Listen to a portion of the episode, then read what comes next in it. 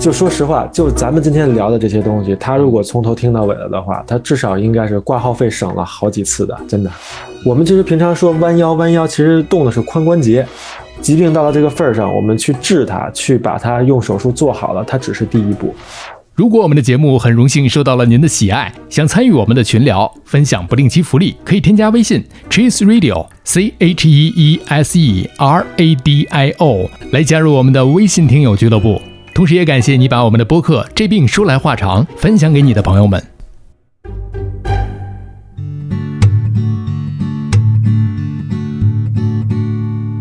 你头昏脑胀，不太灵光，走路也有点踉踉跄跄。你肠胃可能还有点受凉，你吃饭只敢喝点汤。你鼻腔不通，喉咙发痒，这是感冒还是阳了个阳？你自测结果是一道杠，但是总觉得自己不健康。你量血压，你测血糖，你上网查，你想硬扛。家族群里各种推文，感觉你不剩多少时光。哪儿不舒服别慌张，毕竟人吃五谷杂粮。你哪儿不舒服别紧张，来听医生怎么讲。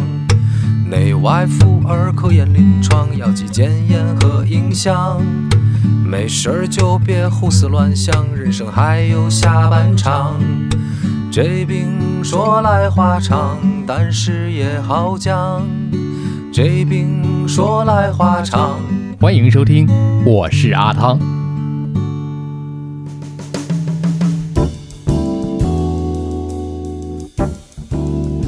这病说来话长，我们这一趴继续有请马浩宁医生，脊柱外科医生，也是盘尼西林的乐手。阿汤哥你好，我是马浩宁。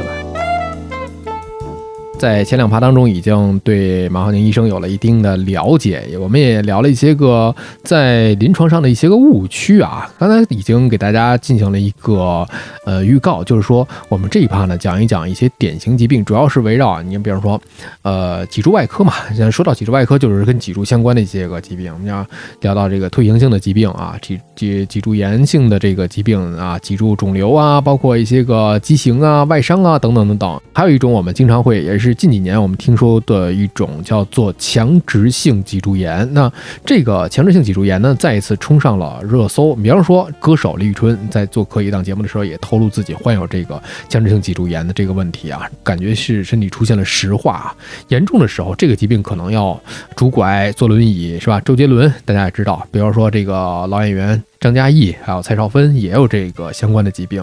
那这个强直性脊柱炎呢，被称作是不死的癌症。那这种所谓的这个明星病，它究竟是一种什么样的病？得了这个病该怎么办呢？很好，很好，我来说一说这个问题吧。其实强直性脊柱炎它本质上虽然是脊柱炎哈，它本质上是一个风湿免疫疾病。风湿免疫疾病呢，意思呢是说什么？是我们的这个免疫系统对我们自己的自身结构呢，它不识别了，它去疯狂的进攻我们自己的这个正常的一些结构，所以就导致了一个炎症的一个发生。那对于强直性脊柱炎来说，最常见的就是骶髂关节的疼痛。然后呢，沉僵超过三十分钟的这种僵硬，然后呢，以及有一些活动障碍，比如说已经有畸形的患者，那可能有些人他可能腰就是长期的这种炎症导致的一个脊柱的畸形，他可能头是抬不起来了。那这时候怎么办？可能需要做手术去调节他的体态。但是大部分来说，咱们虽然他是一个看起来是不死的癌症，但你看我们看这些公众人物啊，像这些明星，其实他感觉起来他是没有拄拐也没坐轮椅的。对。哎，所以说好就好在什么呢？是现在的医学技术呢，是对这个疾病它是把它作为一个慢性可控性疾病去治疗了。也就是说，我只要在治病的时机合适，就是能够把一些有用的治疗都做上的话，是能够抑制住炎症的发展的。只要说我这个炎症不进展，那我这个病它就不再加重就好了。嗯。就是一个控制，对，控制住它。它可能你的免疫系统不认识你自己的这个东西的问题啊，可能是解决不了的啊。这就是可就是所谓的风湿免疫病的一个特点。但是呢，我们用的这个药物呢，能给它控制住，让它不去进攻自己的这个正常的一些结构，就没事儿了。嗯。就是为什么我是单独把这个疾病拎出来呢？一是这个最近比较热啊，热搜里边的这个疾病；再一个是我家亲戚，他就是从小啊他就有这个毛病，到现在这个六十来岁了，他的这个病症呢，因为出现的比较早，但那个年代对于这个病的治疗也没有现在这样的一个先进的一个手段。他现在的表现就是拄着拐，然后呢，整个人呢，咱们俗称就跟一个大棍子一样，他是整个不能弯腰，不能低头。要转身的话，他是要整体去拄着拐，这样整体整个人去转，这样，他所睡的这个卧室里的床都是要定制的，就是那种高的，因为从这个身体屁股上，他一往后一仰，他能够上得了床。明白这个意思。我们在临床上也见过，就老一辈人那个年代的他，一个是就是确实是医疗水平的问题嘛，就是而且那个年代人确实很能扛。像咱们呃长辈那个年代出现的这个问题，可能在以后我们随着生活条件越来越好，可能会慢慢会避免吧。但是说实话哈，就是我不是我我不知道现在就是通过咱们这些平台，听众都是什么样的人群哈，说一点比较实际的。为什么明星他不会说很加重？就是因为有了这些新的疗法之后，你也得能用得起。你像就像这种强直性脊柱炎，原来可能就是给你点布洛芬，给你点镇痛的药，让你不疼就行了。但是它这个不疼的话，但是它。这个畸形还是会加重的。那现在用的这些药，比如说打一些生物制剂之类的，那一个疗程下来是很贵的。那可能平常的人，呃，说句不好听的，可能就是说这个家庭条件不是很好的，有可能他的就是很难去承担。没错啊。往往这一类的疾病呢，长时间的你服用这种镇痛类的药物，它对于你的胃也是有一种伤害。所以这个，我这身边的这个家里亲戚的这个疾病啊，我就真的是眼看着就是他的这个每一步，长时间的这个胃也不是特别的好，因为长时间的服用这种镇痛类的药物，所以它不仅仅是单一的一种疾病，它可能会连带着因为吃药会有其他的一些表现。嗯，所以话说回来啊，咱们这个病啊，在早期的时候，咱们就搁到咱们。当下这个年代，好吧，嗯，就是当下这个时候呢，如果是发病初期的时候，大家怎么样去识别有哪些表现，有没有办法可预防？嗯，一般来说哈，年轻人多，这个病年轻人多。哎，另外就是虽然不是一个遗传病，但是有家族史的需要注意。然后另外就是什么呢？就像我刚才说的，它是晨僵，就早上起来僵这个问题非常的。明显就它是一个炎症嘛，炎症就是我们你晚上睡觉的时候你不动，它血液循环慢产生的炎症因子就寄居在你的身体内，它就会很疼。然后呢，你可能动换动换，白天开始活动了，血液循环快了，就把炎症因子给转运走了，就不爱疼了。它这种风湿免疫的这种炎症，它就是非常剧烈，所以说它早上起来，它从疼到不疼这个缓解过程非常的慢。可能我们有一些人早上起来。有劳损的人啊什么的之类的，起来他也会觉得哎哪哪都不舒服，但稍微抻一抻就好了。但是这个呢，它的僵硬呢，就是腰底部的不舒服，它能持续三十分钟以上。啊，这个很重要，就是第一，年轻沉僵，腰底部的疼痛三十分钟以上。如果这个时候你都占全了的话，那我建议你直接就去医院，比如说照一个核磁啊，照一或者照一个 CT，看看骶髂关节有没有问题。如果确实有问题的话，那也可以进一步的把这个 HLA B 二十七这种东西都查一查，把那就是风湿相关的东西都查一查，抽一套血。这些检查我觉得常规的，它医保也报销，也不会特别的贵。如果你实在担心的话，你都查的都没事儿，哎，就可以放心了啊。嗯有一细节，呃，刚才咱们讲到年轻，这个年轻指的是哪个年龄段呢？我感觉二十五岁以下吧。嗯嗯，但是也也过了青春期，二十五岁，我感觉就是可能得十四五到二十五，嗯，十五到三十岁，可能我见过比较多的这些会比较多，反而就是。步入中年之后，甚至老年了，就很少再得这个病。嗯，可以大家作为一个参考，作为一个参考，还是要结合自己的实际的一个情况啊，到医院进行排查一下。如果发现了刚才我们聊的这个有类似相关的啊，三十多分钟了，哎呦，还是这个伸懒腰不管用，就就总出现这样的问题，就可以去看一看。没错，哎，刚才咱们聊到这个病症，主要是有一些药物，这个病症用手术能不能解决？嗯，这个问题就是说，它是一个内科病，对，用手术是解决不了它的病因的。但是呢，手术在什么时候用？就是比如说它在这个进展的过程中，骨头发生了畸形，影响到你的神经功能了之类的，或者说影响到你的体态了。就是很多人可能老一辈的人得了这个病之后，他可能连太阳都再也看不着了，因为他头抬不起来嘛。这个时候，对你要如果说这种情况下，你需要你想要改善这个体态的话，可以考虑做手术。但是我觉得怎么说呢？尽量我觉得还是不要让这个病啊发展到这一步，嗯，非常重要。因为你做了手术，其实这个病你也没有治好。嗯，对，它是病还是在的，只是说缓解了一下这个问题。没错，嗯。这是说到了强直性脊柱炎啊，我们聊另外一个话题，就是在第二趴的时候，我们也说到了叫做腰间盘突出。现在啊，越来越年轻了。你看我周围有很多的九零后啊，已经有这种九五后都有腰突这种表现了。你说好多人讲了，您平时这个上班啊，坐在那儿坐一天呢，呃，坐姿不正啊，这跟坐姿真的有关系吗？嗯，其实有一定的关系。就是说，我们刚才也提到过嘛，就是人这个脊柱啊，在中立位的时候啊。它的耗能最少，就是说，其实我们有些人可能觉得我呃像葛优瘫一样坐在那儿很舒服，但其实这个时候对自己腰椎的这个应力是很大的。嗯，这个时候它的肩盘的受的这个应力很大呢，它就慢慢的它就会发生一个蜕变，蜕变之后它的就有可能会突出。所以说还是，呃，坐姿还是很重要。另外就是说，好的坐姿再结合这个劳逸结合。不让它去进展，就是说，这个腰突里面，我们经常听到有三种，啊，腰间盘突出，然后是膨出，然后是突出。呃，突出是不是最严重的一种？对，就是从形态学上，脱出一定是最严重的。就好比我们，假如是说啊，我们整个肩盘像一个，我们拿。包子做一个来做比较吧，我们里边的髓核就是馅儿，平常像果冻一样是用来我们就是减震嘛，腰椎间盘。外头这个皮儿很韧，叫纤维环，它是保护这个髓核。这个腰椎间盘突出其实就是说我们这个纤维环它有一定的撕裂，嗯，不论是你通过劳损出现的还是外伤出现的，那第一步就是这个纤维环松了，这髓核开始要往出跑了，嗯，那这个时候是膨出，突出就是。什么呢？就是这个，它进一步就这个外皮儿，它马上就要破了，它里头这个馅儿已经往出顶了，这个叫突出。脱出就是我这个馅儿啊，这个包子完全就是挤瘪了，这个馅儿从里头出来了。嗯，哎。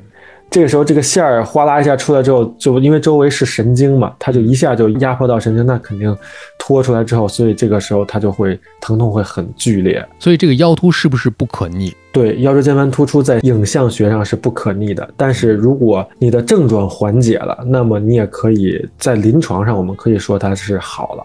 对。所以刚才我们聊了啊，这个腰突，呃，它的这个影响生活这一面，在第二趴大家可以回听啊。我们只是在一小节当中提到了。所以啊，咱们说到这个病症来讲，早期的腰突的疼痛表现是不是不在腰上，而在腿麻、脚麻、屁股疼上？啊，是这样的，就是它这个神经受压之后呢，腰椎间盘突出它的这个。呃，下肢的疼痛有一个特点，就是我不是一整条腿都麻，因为它是一根电线受压，它只是这一根电线它支配的区域出现一个麻木、疼痛这些，所以大多数人可能会表现成，哎，我就是从这个屁股、大腿后头到小腿的外头疼，我不是说我整个腿都疼，或者有些人说我小腿肚子酸疼，哎，就是一根电线支配的地儿出现问题，所以如果你有这种表现的话，那很典型。很有可能就是腰突了。那这个时候已经表现出来这种明显的症状的时候，我们第二趴也聊了，就是关于做不做手术的问题。第三趴我们可以再说一下，就早期的这种，我觉得腰、腿、屁股哪呃都都开始麻了，这条腿，这小腿肚子也疼。这个时候，呃，要不要手术？是不是选择手术的一个绝佳的一个时期？还是说我们还可以继续选择保守治疗？嗯，如果咱们在这个时候它已经影响到我们的生活了，那你就可以考虑做手术。如果说你是第一次发病，没有影响到生活，那你一定要好好休息和做充分的保守治疗。他在第一次发病的话，很多人都能够养好它。但如果说你经过一段时候，它加重了，它反反复复的老发作，那你可能就需要去做手术了。另外就是说提到就是几种急症的辨认，还有就是说自己怎么去考虑手术这个问题，我觉得可以再回听一下第二趴吧，因为我觉得这个对 篇幅会比较长，对这个篇幅有点长，而且大家对对对，就是选择订阅啊，选择订阅，我们后面还有很多精彩的内容。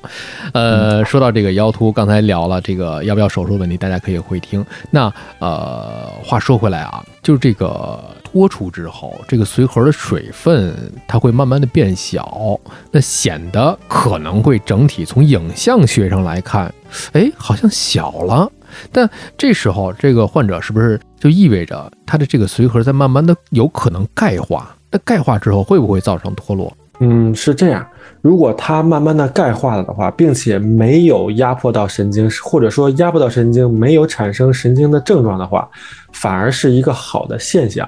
它钙化之后，这个东西就变稳定了。就好比可能以后有人会问我们，血管里有斑块了怎么办？这时候其实就要看斑块是不是呃很稳定。如果它不稳定，容易脱落下来，哎，那就很危险，它会形成一个栓子。对，腰腰椎间盘也是一样的。它其实掉出来之后呢，它如果说就在那个地方它突出出来了，你也没什么症状，那它过一阵儿，经过一段时间，它必然会钙化。它钙化了，反而就变安全了。它因为它不会再动了。它不会造成这个像血管里的斑块脱落吗？钙化之后就很难了，但是它会引起到怎么说呢？就是下一个病了，它就有可能会引起到你的腰椎管狭窄。但是呢，这个东西其实完全就是看情况，也有可能刚出现这种情况的时候，它不会有症状，也有可能一辈子人有了钙化，它也不会有症状。也有可能有一些人钙化了之后就变成一个新的病了，变成腰椎管狭窄了，这个不一定，其实挺复杂的。嗯，聊到这儿的话，就觉得有问题。呃，如果是想不明白，还是应该到线下找大夫去看一看。对，因为这个毛病都不是非黑即白的事儿。嗯，没错，它都是相关辩证的这个理论啊。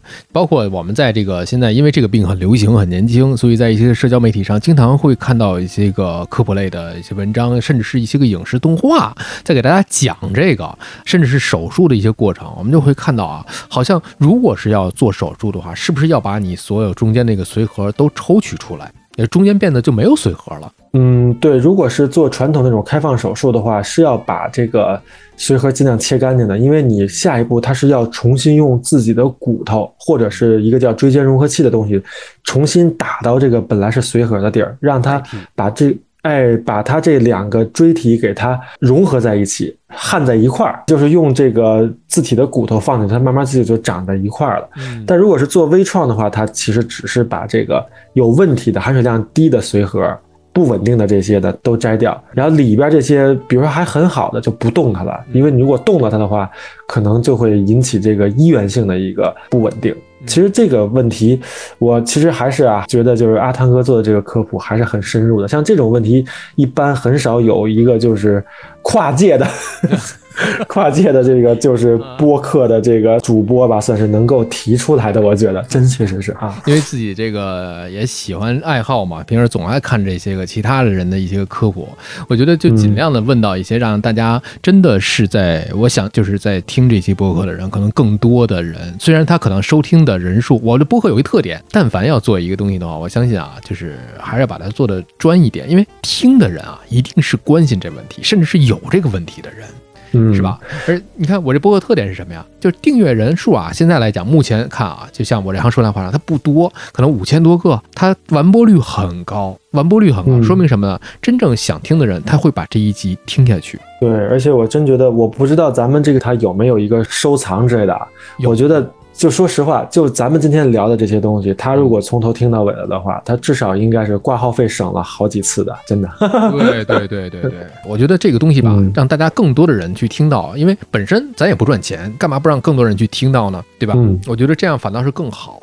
说到这个科普的这个东西呢，呃，刚才聊到这个这两个病症嘛，这一个是这个强直性脊柱炎，一个是这个腰间盘突出。刚才讲到这个开放性手术，如果真的是让两个骨头连接到一起，是不是会？强直，有点像强直性脊柱炎那样，就局部的这两节，比如 L 四 L 五，这这直接是连在一起了。对，其实它本质上它融合的话，和强强直性脊柱炎那种融合是一样的，但是强直性脊柱炎它是一整根儿啊，就是你这么对，所以说它。对你的影响很大，但如果是说你因为腰突或者是这些问题，你做这个手术只融合你两个阶段的话，对人的影响几乎不大，因为你一个阶段的腰椎它的活动度就在六七度。嗯，我们其实平常说弯腰，弯腰其实动的是髋关节。哎，您回头待会儿可以，对，您可以站起来稍微感受感受。其实咱们是髋关节在动，啊，咱们弯腰其实就是在含胸啊，那个那个动作其实是弯腰。对，所以说其实这个它的活动度影响并不大，而且你融合了之后，它这个地方它就绝对的变稳定了，绝对的稳定，那就不会说这个地儿就不会再受压迫了。骨肉版的核心。再问一个问题啊，我再深入一下啊。如果咱们选择的是微创的这种手术，那如果是腰间盘这种脱出的，那我把这个脱出这部分啊，这个髓核我给它消掉，那它这个破的地方、破损的地方，我是不是就是不能不管，还是要给它进行一个修补？嗯，现在是这样的，就是主要它这个纤维环呀，就有点像我们的那个半月板，嗯，它这个东西它血运非常的差。我们可能做修补，就是比如说传统意义上的，比如说拿针线给它缝上，嗯，它可能是长不到一起去的。对，现在呢，更多是在镜下拿一个叫射频消融的一个东西，它是产生一个比较高的一个温度的一个东西，就是说白了就是能烧，可能是把这个破口呢稍微烧一烧，让它皱缩，哎，让它自己攒在一块儿。可能会好一些，但是说实话呢，就是这个口啊，做完手术它还是在的。所以为什么说微创手术是有一定的适应症和局限性的，就是因为它解决不了这个不稳定的问题。那么，哎，对，还有很多人关心的，也是网上很多在社交媒体当中留言里面会说到的，这个病，我即便做手术了，会复发，复发率很高。嗯，做微创的话，如果只是一个髓核摘除，它有可能会复发。另外就是说，如果做了传统手术，它再复发了，那复发的一定不是这个阶段。就是说，假如说咱们说这个阶段做的很好的情况下啊。但别的阶段复发它是为什么？那就说明我们还是没有从源头上去避免它。那是什么呢？就是我们说的适度的活动，保持脊柱的中立位，哎，减少一切就是能让它复发的这些因素就行了。说明我们其实疾病到了这个份儿上，我们去治它，去把它用手术做好了，它只是第一步，第二步还要改善我们的生活。嗯，也就是说，即便是复发的话，也不是说我当时包括这个，呃，给你这个口没封好，而是因为这个阶段也有可能在别的地方又出现了这个破损，也有可能你生活的不良的这种动作也好。刚才说的这个，我们的这个人身体，比方说猫腰啊、弯腰啊什么之类的，哎，你看这这个细节，很多在健身的时候，教练就说，你端一个东西的时候，不要这样弯着腰去端，你要是蹲下这样去端。没错，其实就是这么一个道理。为什么？其实说实话，就像提到健身房啊，就是说我们很多人锻炼的时候，呃，做这种大肌群的训练，特别喜欢，就是教练也喜欢带着做深蹲和硬拉这些。做这些，我觉得一定要在新手啊，一定要在教练的这种保护下吧。甚至我觉得有一些人，如果你上来身体就是条件不是很好的，可以就先不用这两个动作，因为这两个动作确实很危险。就是深蹲和硬拉，如果你的脊柱不在中立位的话，它很容易。导致你的这个腰受的应力非常大，那肩盘有可能就被挤出来了。有这样的病患吧？哎，有这样的，对，健身没健好，反而就是没法再健身了。其实说句实话我也不是说就这么说，可能有一些就是健身房就是之类的，可能会觉得我是在黑他们啊。但是，呃，以前没有健身房的时候，就光靠自己练自己也能练得很好。所以说，我觉得你可能先需要一个。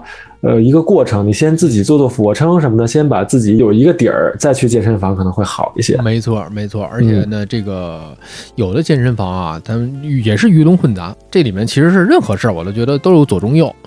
他有的不负责的教练，可能自己就一瓶子不满，半瓶子逛了。但是有的一些个，咱们说实话，就是有一些个门槛比较高的，甚至是高端的一些健身房啊，呃，可能会有一些就是经过一些训练的，甚至是一些科班出身的一些个啊，这个健身教练啊，会给你指导，甚至他可能会给你测量你身体的脊柱的这个弯曲程度。你比方说我，我当时在这个在练的时候啊，自己反正下了班也没什么事儿，去找一个私教啊，这这个真的是。是现在想一想，这个钱虽然是有点感觉有点浪费，但是也没浪费，在哪儿呢？他就当时终止了我的这个深蹲，嗯，甚至是他说你深蹲最多是自重深蹲，不要负重深蹲，因为我的这个脊柱也不是那么的正。嗯，在深蹲里面，你比方说什么膝盖不能超脚尖啊，不能超过脚尖等等一系列的细节啊，包括它对于你个体，因为个体差异很大，它对于你个体的一个判断和认知，它就给你制定你的一个健身的一个方案。我觉得，呃，要选择健身的话，大家可以选择一些个。专业的健身房，大一点的啊，咱们不说这健身房跑路与否啊，就我觉得教练的专业性啊，甚至是那种工作室啊，在选择上，大家也应该擦亮双眼。哎呀，这个地方又应该有一个商业口。没错，没错。咱们其实对，其实我们聊的都是大家很关心的话题，也是咱们在生活中可能会遇到的一些问题。对，就是开玩笑归开玩笑，其实啊，其实这些都是老百姓咱们日常生活当中息息相关。你想，睡觉占了咱们。人生当中那么长的一段时间，是吧？咱们俩聊聊聊过枕头，聊过这个床垫子，只有聊健身房。其实您说从一睁眼没睁眼的时候就开始关注您的健康了，所以啊，就是在生活当中一定要多加小心，科学健身，科学锻炼。而且呢，如果遇到问题了，大家一定要去正规的医院去找这个专业的医生给您诊治。我们这几期播客只是作为一个。科普，如果是您遇到了一些个临床上的一个问题，您一定要去医院就诊。没错。在这，我们就感谢浩宁医生吧，也谢谢阿汤哥，能算是有这么一个机会，我们聊一聊这些事儿，还是挺开心的。对，我也感谢浩宁医生能给我一个机会，我的这个播客，哎呀，给我们大家科普了那么多。其实聊了感觉挺多，比咱俩预计的时间要长很多，但是感觉还没有聊尽兴。我们没错，没错，不是光这几期之后，我们随时有问题、有好玩的问题，是有一些大家热议的问题，随时咱们就可以连线。可以可以，我觉得这个形式确实是，呃，既新颖又轻松，我觉得挺好。我唯一的遗憾就是没有听到浩宁医生这个现场演奏，那就可以再埋一个坑了，咱们埋一个坑，埋一坑。下次有机会的话，咱们把这段咱们抄上。对，或者说，比如说您的这个播客有一些手风琴相关的，比如说一些电影配乐呀这些东西的时候，再聊一些文艺的东西的时候，咱可以再看。就是这行说来话长的时候，您如果是哎，您做另外一个身份啊，咱们再录我这行说来话长，同样一个人。有两行，这样也很常见。可以这一行那一行，挺好。这一行那一行，大家呃关注我的这两个播客吧。反正大家有什么想听的、想问的，也可以在这个播客的下面去留言。浩宁医生，如果是可以有这些个软件 APP 的话，也可以来订阅。不忙的时候给大家来进行回复。呃，如果忙的话，我代为转达。我帮着大家去把这个浩宁医生的回复告诉大家，大家也可以去关注一下浩宁医生的小红书。对，我的小红书的 ID 叫做玩乐队的浩宁医生，有很多的科普小知识，有视频，有大家的一些个介绍的一些啊，这个康复呀、缓解呀一些个小方法，大家可以看一看。如果是呃大家想挂号的话，最近可能挂不了啊，最近浩宁医生很忙。对，支援在支援啊。我们那闲言少叙，我们回头再聊。好，那咱们就进行。